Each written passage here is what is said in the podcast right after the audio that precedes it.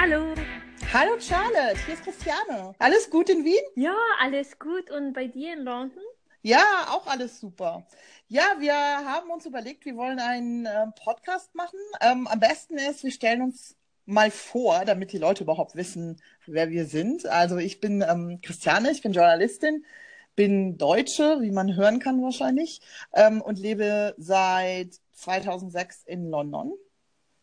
Um, und ich bin, ich bin Charlotte. Ich bin ursprünglich aus, aus London, aber ich wohne äh, seit äh, fast zehn Jahren in Wien und ich bin ganz bald äh, Social Media Forscherin. Oh wow, okay, das wusste ich noch gar nicht. ja. ja, genau, das ist, das ist eine neue Arbeit, aber eine andere Geschichte.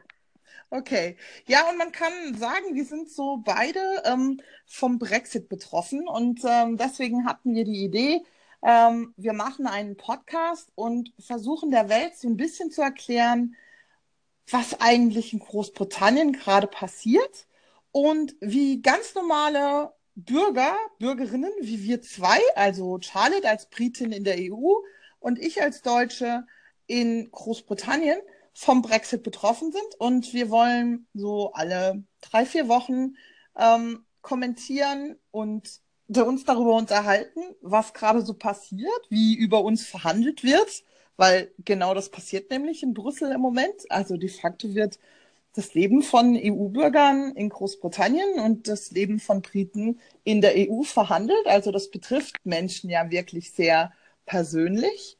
Und ähm, wir wollen uns darüber unterhalten, ähm, ja, was das mit uns macht und ähm, so ein bisschen die ähm, europäisch-britische Politik kommentieren.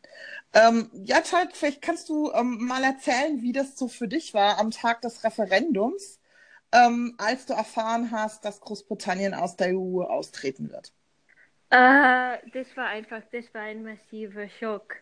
Ähm, am, am Tag der äh, Stimmenauszählung dann bin ich, äh, bin ich vor dem Fernseher eingepennt und als ich dann in der Früh aufgewacht bin, war das eine komplett andere Welt.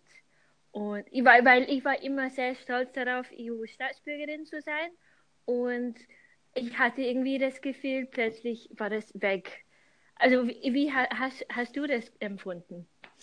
Also für mich war das ähm, ähnlich. Also ich bin vielleicht so ungefähr um zwei oder drei Uhr ins Bett gegangen, also zu dem Zeitpunkt, wo Nigel Farage gesa äh, quasi gesagt hat, er steht den Verlust ein und ähm, das müsse man halt akzeptieren, habe ich gedacht, okay, die Welt ist in Ordnung, ich kann jetzt schlafen gehen und morgen ist ein neuer Tag und nichts hat sich geändert.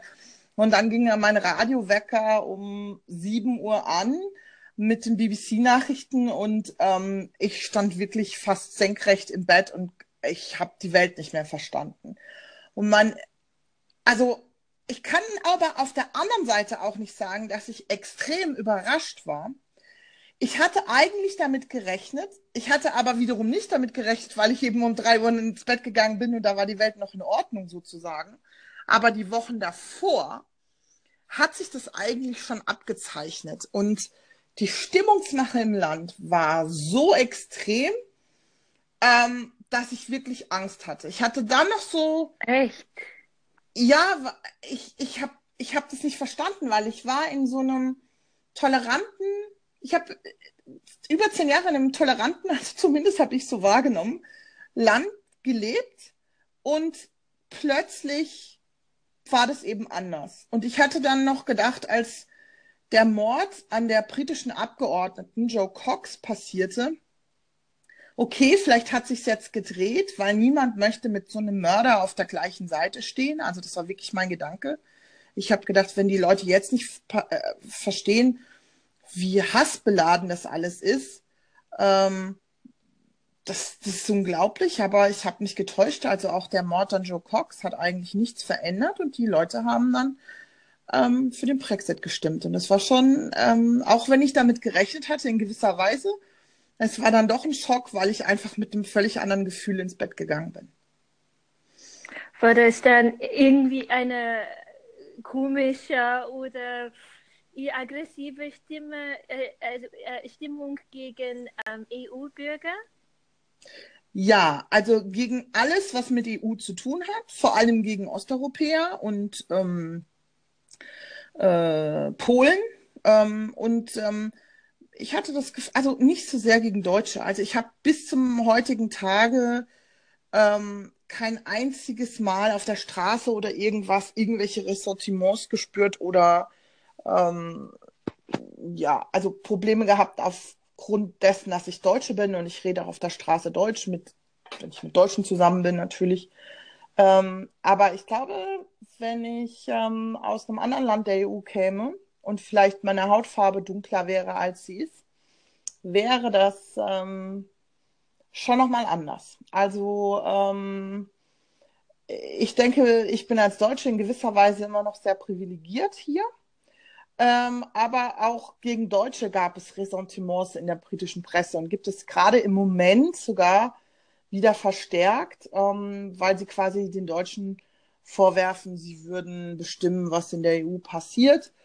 Und ähm, Angela Merkel sei so die, äh, die, die absolute Führerin und ähm, das wollen sie, sie wollen nicht unter der unter den Fittichen von Angela Merkel stehen. Und natürlich kommen dann auch wieder so Kriegsressentiments und das ist halt der ehemalige Kriegsgegner sozusagen. Und ähm, ich, ich meine, ich schaue da, ich, für mich ich, ist, es, ist es wirklich krass. Also ich kann das, ich kann es nicht nachvollziehen. Ich erlebe es in meinem eigenen Umfeld überhaupt nicht. Ich habe so das Gefühl, ich lebe so in einer totalen Bubble. Ähm, ich habe nur Leute in meinem Umfeld, die, äh, die gegen den Brexit, also quasi für die EU gestimmt haben, für die EU-Mitgliedschaft. Aber das ist schon, ja. Wie, wie kann, ich meine, du bist selber Britin, aber kannst du dir das irgendwie erklären, warum es dazu so kam?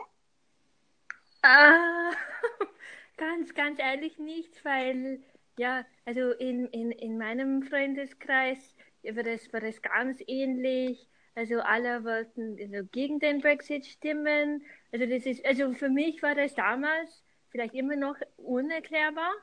Ähm, und ich glaube, ja, es, es, stimmt schon, es, es ist ein großer Unterschied zwischen, äh, zwischen London und andere äh, Bundesländer oder Regionen in, in Großbritannien. Und manchmal habe ich das Gefühl, äh, so Londoner würden gern dann einen eigenen Staat gründen. Ja, das stimmt. Es gibt sogar eine Initiative dafür. Ähm, ja, also ich glaube nicht, dass die sonderlich ernst zu nehmen ist, aber ähm, es gibt es. Es gab also gerade direkt nach dem Referendum eine Gruppe auf Facebook, die sich sofort gegründet hat und gesagt hat, ähm, London soll ein Stadtstaat werden. Und ähm, ich glaube, wirtschaftlich könnte, würde das sogar funktionieren. Ich, ähm, man müsste dann irgendwie versuchen, den Flughafen Heathrow einzugemeinden, weil der liegt ja gar nicht in London, sondern außerhalb. Aber ich glaube, an sich vom vielleicht wirtschaftlich könnte das sogar klappen. Aber dann ist natürlich der Rest des Landes tot, weil ähm, absurderweise hängen die ja alle am Tropf von London. Also es gibt ja, es gibt ja sehr arme Regionen in England auch und ähm, äh, die, die brauchen London. Wenn, wenn jetzt auch noch London irgendwie unabhängig würde, was ja ein verrückter Gedanke ist, ähm, dann, dann wären die tot. Also die, da ist ja nichts, was sie irgendwie am Leben hält. Also mit Landwirtschaft kann man halt heutzutage keine, ähm, keine Bevölkerung mehr ernähren. Das ist halt vorbei.